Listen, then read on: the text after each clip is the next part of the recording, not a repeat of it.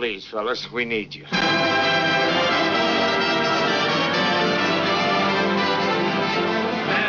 Kelly, baseball. Knew the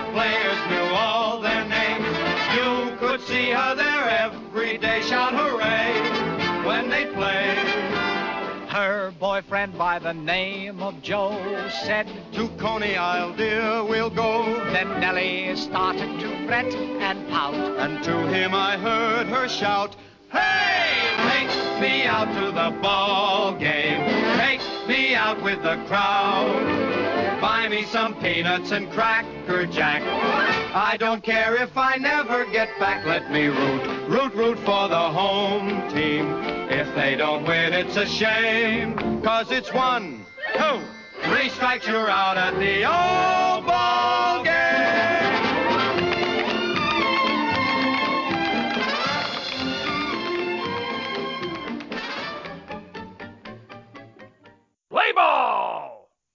Bonjour à toutes et à tous et bienvenue dans ce nouvel épisode, le numéro 2 de Culture Baseball at Bat. Nouveau rendez-vous de Culture Baseball qui donne la parole aux fans afin que ces derniers expriment leur passion du baseball à travers la culture. Et pour ce faire, un nouveau format que je vous rappelle, l'invité choisit un film, un livre et un objet culturel de son choix, une peinture, une chanson, à nouveau un livre, un film. Ça, c'est lui qui décide et on termine par un petit quiz. Et aujourd'hui, le quiz sera consacré au Houston Astros. Effectivement, équipe décriée à l'intersaison pour un grand scandale de triche datant de 2017, toujours en course pour éventuellement encore gagner les World Series cette année. Et si j'ai choisi euh, cette équipe, c'est parce que l'invité du jour, c'est le community manager du compte Twitter Astros France, l'un des comptes Twitter fans MLB les plus suivis en France. Et donc notre invité, c'est Guillaume Badet. Bonjour Guillaume. Bonjour à vous, merci de l'invitation. Ben de rien, ça fait euh, plaisir. Tu, tu fais partie quand même de ceux qui sur la, communi- la communauté euh, se mobilisent beaucoup pour faire connaître euh, la MLB. Alors à travers ton compte notamment Astros euh, France, mais également avec ton deuxième compte où tu parles beaucoup de culture. Donc ta place était toute trouvée dans ce nouveau format. Et pour commencer, ben, est-ce que tu peux te présenter à ceux qui nous écoutent? Eh bien, écoute, Guillaume, euh, 36 ans, j'habite en Bourgogne-Franche-Comté, au sud de Dijon. Euh, je joue au baseball, euh, je suis catch euh, dans un petit club euh, qui s'appelle les, Red Stars de, de Baudrière. Euh, voilà, je suis fan de baseball depuis euh, 10 ans. Je suis tombé euh, sur un match par hasard depuis plus maintenant 12 ans, en 2008. Je suis tombé sur un Cubs Phillies. Euh, je cherchais du streaming pour du football américain. Je suis tombé là-dessus et, depuis, c'est plus qu'une passion, le baseball. Alors justement, bah, tu nous as dit, hein, tu, euh, tu joues au baseball, tu animes donc euh, un compte sur l'équipe des, euh, des Astros de Houston. Euh, comment elle s'exprime aussi ta passion euh, Par quel autre biais euh, tu, euh, tu en profites? Moi, je j'adore l'histoire euh, du euh, l'histoire des sports en général, mais l'histoire du baseball euh, est sans doute la plus riche. Donc, euh, à travers les livres, à travers euh, des, des documentaires qu'on trouve sur euh, sur YouTube notamment, c'est aussi une manière de de, de s'enrichir sur euh, sur l'histoire de notre sport et puis euh, et puis de de d'emmagasiner le plus possible parce que c'est une véritable passion. Moi, j'ai besoin de de ça. C'est c'est c'est, je vais pas dire que c'est vital, hein, mais c'est, c'est, c'est une drogue. C'est une drogue de, le baseball est une drogue. Alors, bah, alors ça, je te, comprends. Je pense qu'il y en a beaucoup qui, euh, qui vont te comprendre. Alors, tu l'as pas dit, hein, mais tu fais partie aussi des contributeurs, euh, comme moi, du site euh, The Strikeout, où justement tu, euh, as mis récemment euh, à profit ta passion de l'histoire pour euh, raconter une, euh, histoire sur les Negro Leagues, notamment un affrontement euh, légendaire entre deux grandes stars des Negro Leagues. Je vous invite à aller faire un tour sur euh, le site de The Strikeout pour, euh, pour voir ça. Alors, on va partir sur ton premier choix et je vais te demander de, nous le présenter. Le choix de film, c'est Boule du Ram ou en français Duo à 3. Alors pourquoi ce choix et est-ce que tu peux nous raconter déjà ce que raconte ce film pour ceux qui éventuellement, oh là là, malheur, ne le connaîtraient pas encore? Alors le film, l'histoire du film est assez complexe en réalité. on va faire très simple. c'est un jeune lanceur qui joue en ligue mineure. C'est un futur, futur star et donc qui est envoyé par sa franchise il est envoyé au Bull Durham, d'ailleurs, en Caroline du Nord, euh, qui est maintenant euh, l'équipe de AAA des, de Tampa Bay, si je ne me trompe pas. Euh, et donc, il va apprendre à lancer avec un catcheur vétéran qui sillonne les États-Unis de ligue mineure en ligue mineure. et ces deux joueurs, deux générations différentes, vont tomber amoureux d'une femme libre euh, libre pour l'époque.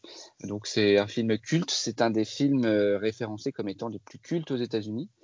Euh, voilà pourquoi j'ai fait ce, choix-là parce que j'ai fait ce choix parce que c'est la liberté ce film, c'est la liberté du sport. Le baseball, c'est la liberté. C'est un grand terrain. on est capable de jouer à différents postes. On, on tape la balle, jamais une séquence de jeu, euh, je ne sais pas si tu partages cet avis-là, mais euh, euh, toi qui joues aussi au baseball, mais on n'a jamais vu une, séquence de jeu au baseball identique. C'est toujours une nouveauté. le baseball, c'est la liberté. On a aussi une, femme, c'est Suzanne Sarandon d'ailleurs, crois, qui joue ce rôle-là, qui est magnifique, qui a une quarantaine d'années à l'époque du film, qui a été tourné en 1988. on est en plein milieu de la campagne américaine très conservatrice. C'est une femme libre. Euh, ça choque personne euh, dans ce film-là. Euh, elle choisit les hommes avec qui elle a envie d'être. elle suit le baseball. Elle connaît le baseball, qui est un sport quand même assez macho, assez misogyne. donc on a cette double liberté. Puis on a une, troisième vision de la liberté, c'est celle du, catcheur, Crash Davis, qui, à mon avis, a flirté avec les ligues majeures euh, euh, qui n'a jamais réussi dans les ligues majeures et qui du coup euh, bah, prend sa voiture et puis sillonne les États-Unis là où là où à la recherche là où une équipe est à la recherche d'un d'un catcheur. voilà pourquoi j'ai fait le choix de ce film. c'est pas c'est pas un des plus grands films américains. Hein. c'est ça reste une, un film culte, une comédie, mais c'est un film qui qui transpire la liberté. Alors moi je ah ben, je suis tout à fait euh, d'accord avec ton, ton, analyse et puis aussi euh, euh, l'importance qu'a ce, qu'a ce film. C'est effectivement, dans le cas des films de sport, un film culte, alors, au niveau du baseball, mais également de, du sport en général. Quand il y a des classements qui sont faits aux États-Unis, c'est toujours un peu les mêmes films qui reviennent, c'est-à-dire une équipe hors du commun. Euh, c'est euh, plus dernièrement le stratège, ça va être The Sandlot, parce qu'ils adorent ça aux États-Unis. Il y a Feed of Dreams et il y a Bull Durham. Donc effectivement, c'est un film qui a marqué. En plus, Kevin Costner est un habitué des films de, baseball. Il y en a 3-4 dans sa, dans sa filmographie. Donc Kevin Costner qui joue euh, justement Crash Davis, euh, qui a été pris à l'époque parce que euh, il a joué au baseball au lycée. C'était un, bon joueur et d'ailleurs il a frappé deux home runs devant les caméras pour, le film. C'était un joueur qui était, un acteur qui était capable véritablement de, de jouer un joueur de baseball parce qu'il a été joueur de, de baseball quand il était plus jeune. Euh, Calvin Lalouche, donc qui est le fameux lanceur un peu foufou, euh, surnommé Nuke, je crois. Lui euh, est joué par Tim Robbins. Et effectivement, tu as raison, c'est Suzanne Sarandon qui joue cette, femme qui choisit dans, les, nouveaux joueurs qui arrivent dans l'équipe un amant pour le faire grandir, le faire évoluer en tant que joueur de baseball et en tant qu'homme. Et puis, alors, ce qui est intéressant, c'est en plus dans l'introduction, Suzanne Sarandon qui qui fait un parallèle entre le baseball et la religion. Voilà, en disant finalement que le, le, baseball, c'est euh, c'est la religion civile américaine.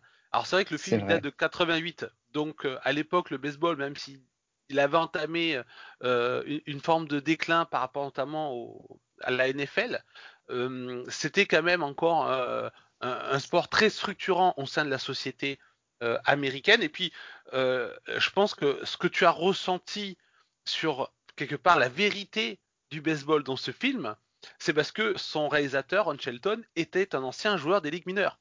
Donc qui a, joué effectivement pour les Orioles en, Ligue mineure. Il est arrivé, je crois, jusqu'en en triple A.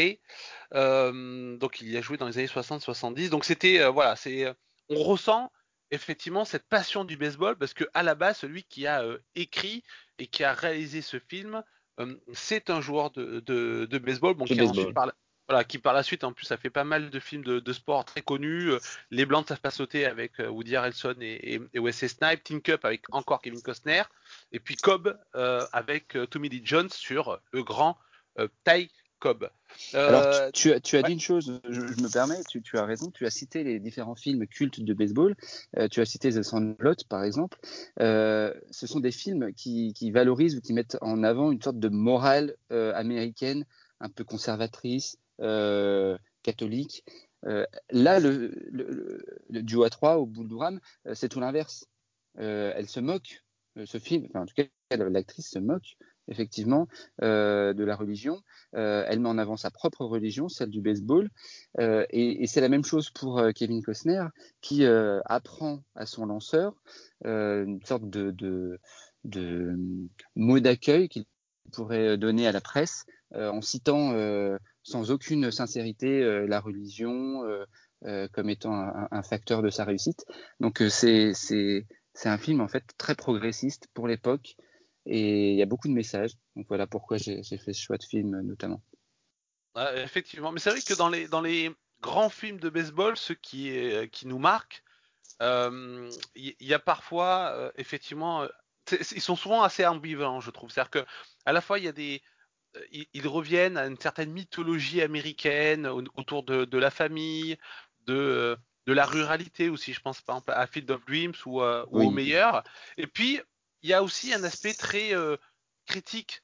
Euh, bah, par exemple, dans, le meilleur, moins dans le film, mais c'est vrai que dans le roman, par exemple, il y a une vraie critique de la société américaine. Dans Field of Dreams, euh, les héros, le héros et puis sa femme sont d'anciens militants sur les, facs américaines dans les années 60. une équipe hors du commun, c'est un film qui, qui, a fait beaucoup pour le, euh, féminisme dans le sport, qui est une référence pour montrer que voilà les, femmes peuvent exister dans le sport grâce à cette histoire euh, qui était à l'époque méconnue de, cette ligue professionnelle dans les années 40. Enfin voilà, il y a, toujours un peu cette ambivalence entre euh, être dans les valeurs euh, profondes de, l'Amérique et puis une manière aussi de les, euh, transgresser. Et effectivement, je pense que Boule du Ram est, est un peu dans cette veine. Et puis pour la petite anecdote, on, on, y voit Max Patkin qui joue donc le clown de l'équipe et qui en fait était effectivement l'un des vrais euh, clowns du baseball, une pratique qui, a disparu depuis, mais qui euh, pendant de très nombreuses décennies a émerveillé les terrains de MLB ou de Ligue mineure et de Negro Leagues parce qu'il y avait aussi l'équivalent en, en Negro Leagues.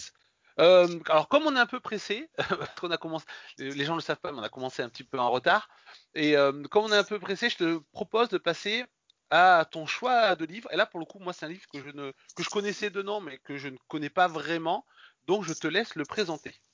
Alors, c'est Three Nights in August, donc Trois nuits en août. C'est le premier livre euh, que j'ai acheté sur le baseball. Euh, c'était fin 2008. Euh, c'était même pour tout dire un cadeau de Noël de ma femme. Je découvrais le baseball. et c'est une bible en fait ce livre. il a été écrit par Buzz Bissinger. Ça a été un best-seller pendant des pendant des mois. Euh, c'est devenu une référence euh, parce qu'on est sur un, journaliste sportif qui pendant trois jours va côtoyer Tony Laroussa, euh, à l'époque manager des Saint-Louis Cardinals. et il va le suivre lors d'une série de trois matchs contre les Cubs de Chicago. donc, pour contextualiser, Cardinals et Cubs, c'est la deuxième rivalité après les Yankees et les, Red Sox. Tu me, dis, tu me dis si je me trompe, mais on est sur euh, non, quelque non. chose ah, de, après, il y a, hein. Dodger, Giant aussi qui est, c'est vrai. rivalité. Mais c'est vrai que c'était la rivalité qui avait été choisie pour les London Series de cette année, malheureusement euh, annulée. Et donc euh, pendant trois jours, euh, donc Bissinger va nous va nous euh, va rentrer dans l'esprit, dans la tête de Tony La Russa sur tous les choix euh, notamment au niveau du pitching, euh, sur sa relation avec euh, ses catchs, sur la manière d'appréhender chaque at-bat, chaque situation.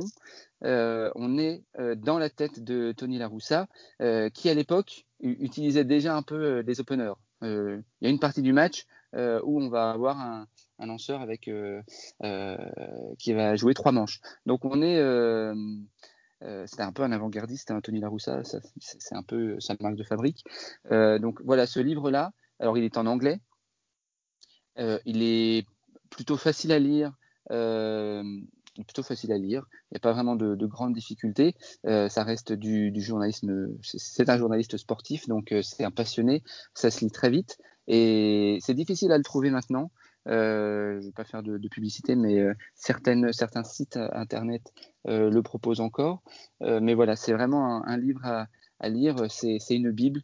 on apprend vraiment tout de la relation entre le lanceur, le catcheur.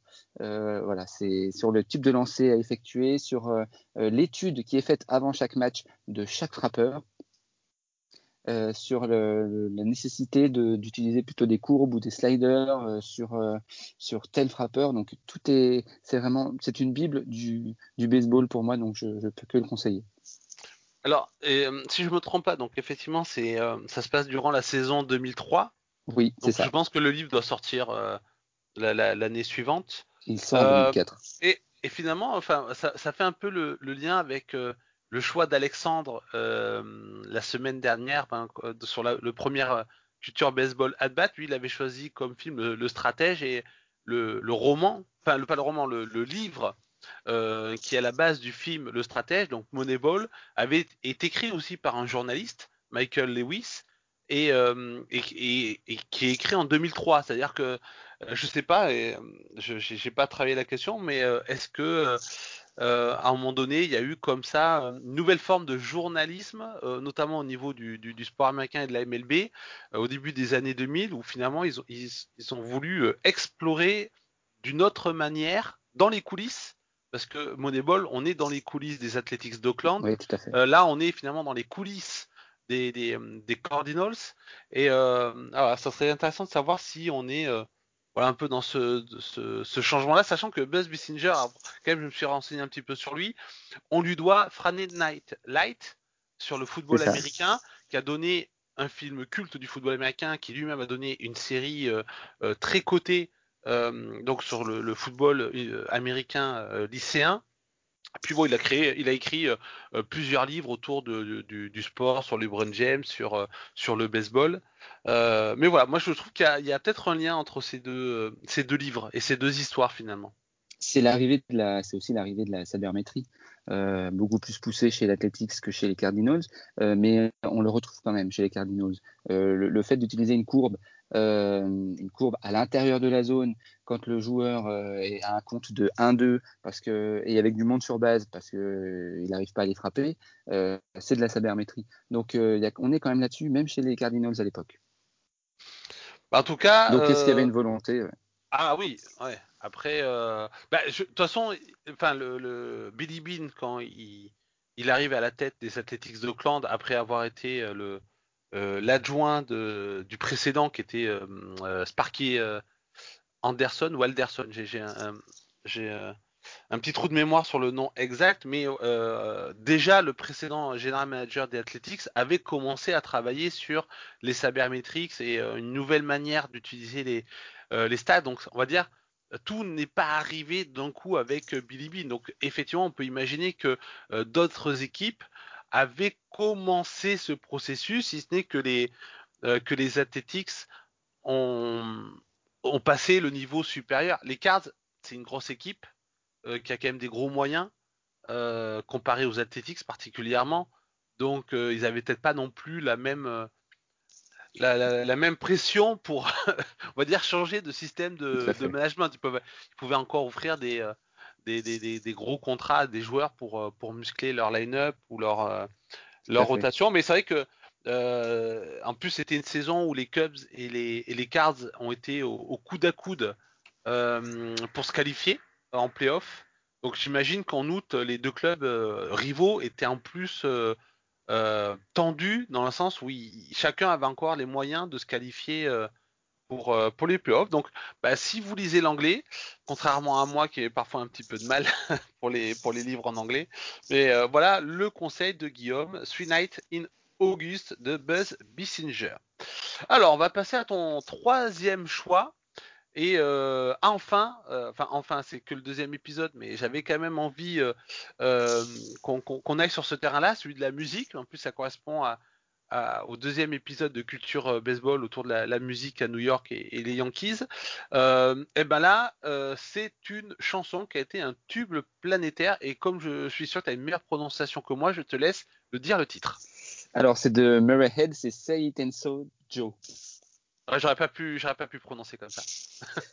non, je suis pas sûr d'avoir mieux, mieux, prononcé. Voilà, dis-moi que c'est pas vrai, Joe. chanson sortie en 75 effectivement, c'est un tube puisqu'on la connaît, on la connaît tous et elle passe encore à la radio et elle passe, euh, euh je peux pas dire tous les jours, mais quasiment, hein, ça reste un tube planétaire. Euh, c'est une chanson. Euh, alors Joe, pour les Américains, euh, c'est Joe Jackson. c'est le célèbre Joe Shulos Jackson, célèbre joueur des Chicago White Sox, qui a fait partie de, de l'équipe de 1919 qui a volontairement perdu pour rafler euh, des mises euh, sur des paris illégaux. C'était face à Cincinnati, si je me souviens bien. En, World Series. C'est ça. Et en 1920, euh, à la sortie du, tribunal, la légende veut qu'un enfant lui ait posé cette question Dis-moi que c'est pas vrai, Joe. et il s'est retourné et il a dit Si c'est vrai. Puisque Joe Jackson a été dans cette affaire le seul joueur finalement blanchi par ses coéquipiers. Donc, il y a encore un peu de doute sur le fait qu'il ait ou non participé euh, à cette triche organisée. Euh, le, fait est que ses statistiques à lui étaient très bonnes lors des World Series de 1919, ce qui penche plutôt en faveur qu'il n'était pas euh, finalement dans le coup. On ne saura vraiment jamais. Non. Et à ce jour, euh, il n'a toujours pas été. Euh, euh, il exclut chaque année du, du, du, vote pour rentrer au Hall of Fame. Et cette chanson, elle est, elle est, elle est magnifique parce qu'elle correspond très bien à la, à la, à la situation, euh, même si selon Murray Head, Joe n'existe pas. Joe, c'est quelqu'un qui déçoit. Et on est, euh, euh, on est dans la période Reagan, c'est le Watergate, euh, Nixon, pardon, je dis n'importe quoi, excuse-moi.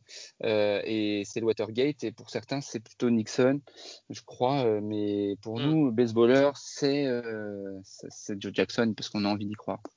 Mais en fait, c'est un peu les deux. de, euh, euh, j'avais vu en fait passer un article il y a, quelques semaines ou peut-être cet été euh, sur cette chanson. Justement. Alors je sais pas pourquoi c'était ressorti, mais comme des fois je fais un peu de veille sur les, articles concernant le baseball, j'avais trouvé cet article-là. Et en gros, alors à l'époque Murray n'est pas encore connu. ça sera son premier tube, hein, donc il date de 75. Donc effectivement, on est au moment du Watergate. Nixon va bientôt euh, démissionner. Et puis en fait, il regarde un documentaire sur le Watergate en 74 et euh, le, documentaire fait un parallèle avec l'affaire des Black Sox en termes de scandale. Parce que en France, on ne comprend pas forcément. Watergate, on connaît en France quand même plus ou moins. Hein. On sait que c'était un gros scandale, ça a forcé la démission de, Nixon, mais on ne se rend pas compte que le, scandale des Black Sox en, 1920 euh, aux États-Unis a été un véritable tremblement de terre. Le baseball était alors le sport roi. Euh, il y avait très peu d'équivalents. Euh, c'était euh, le, national pastime, donc il y avait quand même beaucoup de choses qui se jouaient au niveau de la nation américaine au sein du, baseball. Et ce scandale, même si les, paris, c'était pas nouveau, il y avait déjà eu des scandales sur les paris. Il y en aura, il y aura d'ailleurs des soupçons par par la suite sur d'autres World Series et d'autres joueurs. Mais là, ça éclate au grand jour et quelque part, ça a été vraiment un drame, le premier certainement grand scandale de, de, l'ère moderne du sport. Et du coup, voilà, le documentaire fait le parallèle. Donc, en fait, la chanson, elle, elle, fait également le parallèle entre ce scandale des Black Sox, celui de, de Nixon, et en gros, dans l'idée de dire que euh, on ne connaît jamais nos héros. Voilà. Euh, parce que Nixon aussi a été un héros à un moment donné et, euh, au final il a extrêmement déçu, c'est le moins qu'on puisse dire. Et du coup, voilà, l'objet de la chanson, c'est un peu un, coup de gueule contre contre ça, et puis aussi contre sur l'impuissance de l'individu face à l'État. Et c'est vrai que dans le cas de, de Joe, c'est un peu ça comme tu l'as rappelé euh, si bien, euh, ça a été un excellent joueur, peut-être même le meilleur joueur des World Series 1919.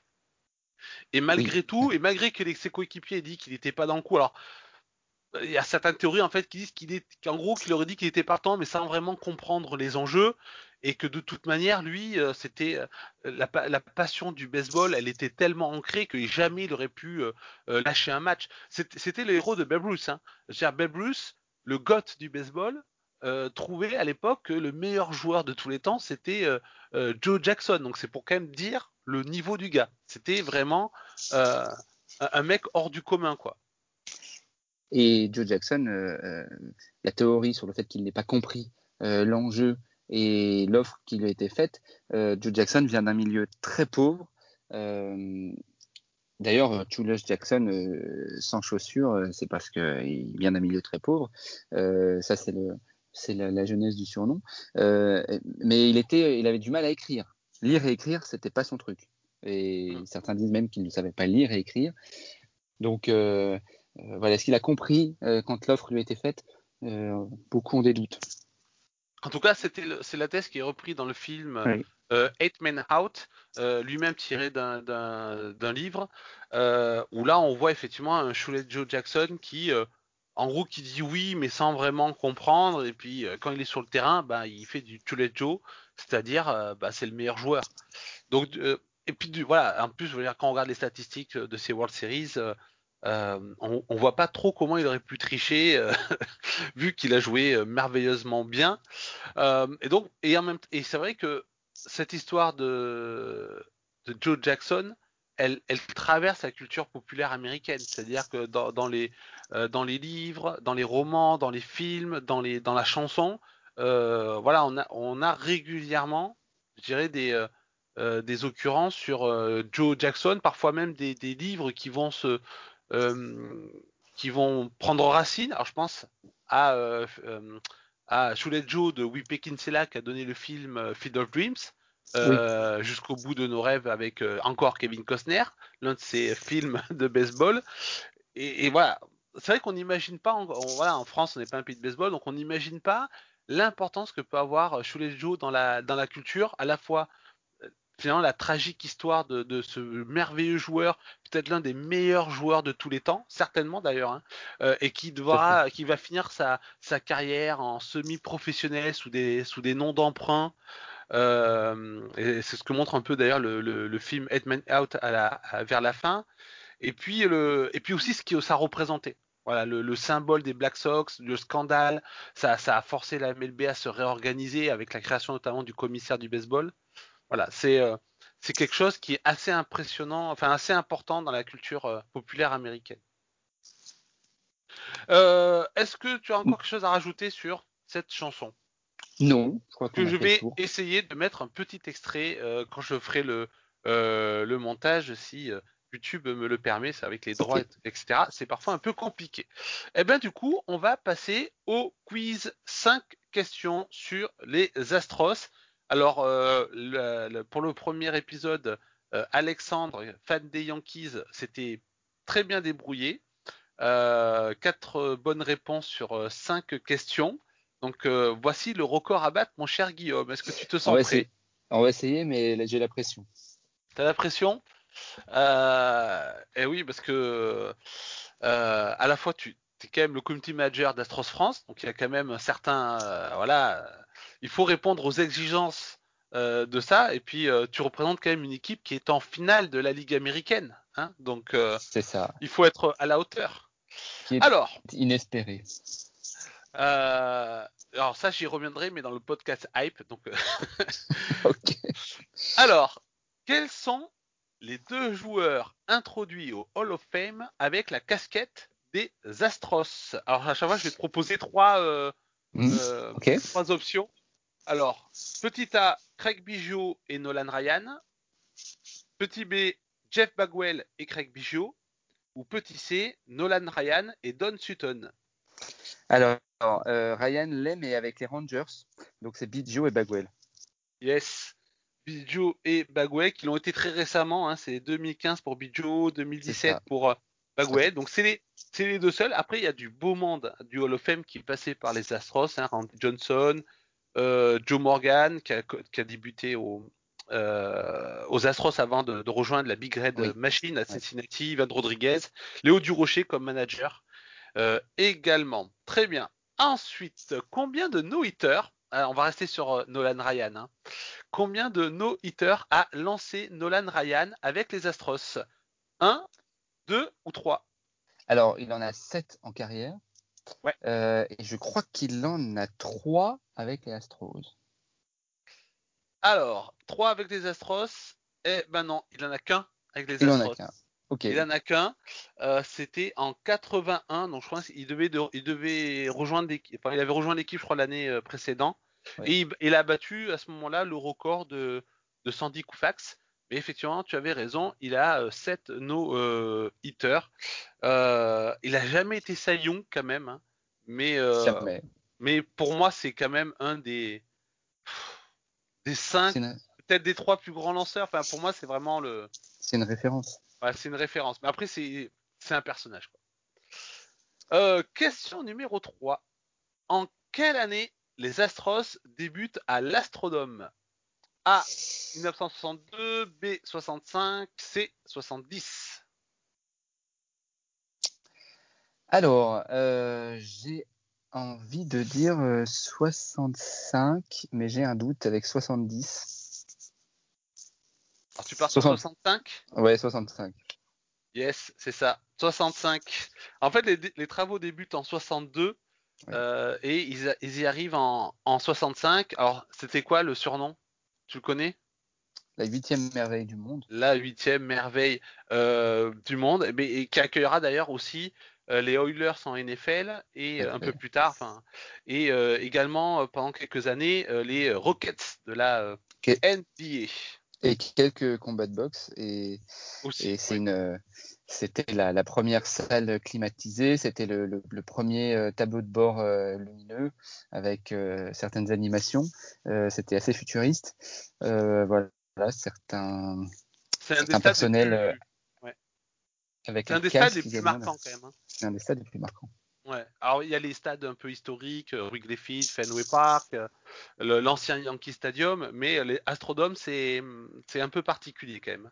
Dans, l'histoire de la MLB, c'est une place à part. Et d'ailleurs, le, le, le- le- l'astronome est toujours debout, mais il n'est pas forcément en bon état. Et c'est un grand débat de, passionnés à Houston de, savoir quel avenir on réserve à l'astrodome. Bah euh, ouais, c'est toujours un peu compliqué avec les ce, ce genre de stade de vieillissant, mais on n'a pas forcément envie de les voir disparaître. On a vu euh, euh, à à New York la disparition des Polo Ground et des Bettsfield, ce que ça a pu provoquer en termes de. Même si après c'est très bien d'avoir des stades plus modernes qui accueillent mieux, bien entendu. Alors, question numéro 4. On va aller en 2005. C'est une bonne année ça? C'est une bonne année. euh. Oui, c'est Ouais, quand même une bonne année. ouais. Ça s'est pas forcément C'est très même. bien fini, euh, puisque les Astros ont, pe- ont perdu contre les White Sox en, en, en World Series, mais c'était leur première apparition en World Series. Mais là, on va aller à l'état juste avant, en euh, finale de la National League. Quel lanceur des Astros a gagné justement le titre de MVP des National League Championship Series? Alors, je, je savais que tu allais me poser cette question en parlant de 2005. Je, je l'ai sur le bout de la langue. Alors, te je pense que ça, ça va te faire, euh, ça va tilter, je pense. Roger Clemens, Roy, Roy Oswald et Andy Petit. Roy Oswald. Yes, Roy Oswald. Alors, euh, qui avait été All-Star euh, cette Oui. année-là, il a été trois Oui. fois All-Star. Oui. Et euh, qui a été médaillé d'or au JO de Sydney avec l'équipe américaine. Andy Petit, c'était sa, sa petite infidélité au, au New York Yankees. Et Roger Clemens, il était vers sa fin de sa fin, Fin- de, fin de de- de carrière. après être passé notamment par les Red Sox et les Yankees. J'avais écrit un, j'avais écrit un thread sur euh, Roy Oswald pendant la, la longue off-season. Euh, C'est vrai? Ouais, j'avais écrit ça. C'était. Ouais, faudra- J'avais fait, j'avais, j'avais essayé de faire un une sorte de, calendrier à l'envers euh, et chaque jour, mais ça difficilement tenable et donc j'avais parlé de lui. Alors, ben, euh, pour l'instant, tu es donc à 3 sur 4. Eh ben, on va voir sur la euh, dernière question. Et on revient à Craig Biggio. Craig Biggio, il a joué à trois positions pour les Astros. Oui, Outfielder, seconde base et oui. Est-ce que tu sais le dernier ou est-ce qu'il faut que je te donne les oui, trois? Oui, Alors, il n'a il a pas beaucoup joué à cette position. Il a commencé à cette position, euh, mais catch. Oui, oui. Il a été euh, catcher, ce qui est assez insolite parce que de, des utility players qu'on retrouve en infield et en outfield, ça arrive euh, très souvent. Les, euh, les lanceurs qui sont aussi frappeurs, c'est extrêmement rare, ça on le sait, hein, ben Bruce, euh, Shohei Ohtani. Euh, mais en revanche, quand même, des, joueurs qui ont pu passer de, de receveur à euh, infielder à outfielder, là c'est aussi assez rare vu que catcher c'est quand même une position, et tu le sais très bien, puisque tu l'es assez assez particulière. Donc effectivement, il a joué à ces trois positions. Alors on va le rappeler, hein, 3, euh, 7 fois All-Star, 4 Gold Glove, 5 euh, Silver Slugger et il fait partie du célèbre club des 3000 hits puisqu'il en a frappé euh, 3060. Donc un grand nom de l'histoire des, euh, euh, des Astros. Eh ben 4 son, sur 5. Et son, 4 sur 5. Et son fils d'ailleurs entreprend une très belle et carrière du côté de Toronto. Cavan, euh, Cavan Bijou, qui, euh, euh, qui, a aussi, qui, a, qui, a, été aussi un élément essentiel de la quand même bonne saison des, des, des Blue Jays, et puis qui devrait, qui effectivement avec les autres fils d'eux, puisqu'ils sont trois, avec Vlad Guerrero Jr. et Bob Bichette, ils devraient offrir un bel avenir aux Blue Jays, pas trop quand même, puisqu'ils sont dans la division des Yankees. Hein. Faut qu'ils se calment un petit peu. ouais, mais je crois que oui, ça peut être inquiétant pour les équipes de pour les équipes de la division Est. Bah, euh, dans oui. l'American League. Ouais. Bah, disons que pour les Red Sox et les Yankees qui généralement se partagent un petit peu le, le pouvoir, voire les, les Rays ces dernières années, ouais, et, ça peut, ça peut créer une division, redevenir une division extrêmement compliquée. Je, juste un point d'ailleurs, je crois même que Kevin Biggio a frappé son premier home run devant les yeux de son père et je crois que c'était à Houston. Si je me trompe, euh, ah, bah, ça serait il faudra le mettre dans les. Il faudrait le mettre dans les commentaires du, du post, mais il me semble qu'il y a un truc comme ça. Hein. Mais ah, je me souviens avoir vu effectivement Kevin Biggio frapper et les caméras s'arrêtaient sur son père. Euh, très heureux et très fier. Donc, euh, ouais, ça, ça, serait, ça, serait, une très belle histoire à la, à la, à la MLB. Hein. Ça, il n'y a pas de. Il a pas de souci. Ok, ben bravo, euh, bravo Guillaume, 4 sur 5. Donc pour l'instant, on reste euh, avec des invités qui connaissent bien leur franchise. Euh, merci beaucoup de ta participation. Merci de l'invitation. Euh, C'était encore extrêmement intéressant de voilà que tu partages ta passion et puis d'explorer ces œuvres voilà, qui, qui, qui, nous parle du baseball, mais pas que. Euh, et donc du coup, j'espère que pour les auditeurs auditrices, vous allez prendre plaisir à écouter ce deuxième culture baseball at Et donc euh, maintenant, bah, je vais euh, moi repartir préparer euh, le culture baseball numéro 3 sur les Negro Leagues. Et puis certainement qu'entre temps, on aura un troisième invité. Donc bonne soirée Guillaume. Et puis bonne on se retrouve sur les réseaux. À bientôt. Voilà, et si vous voulez parler avec Guillaume de Culture, ben vous le retrouvez notamment sur Twitter. Bonsoir à tout le monde.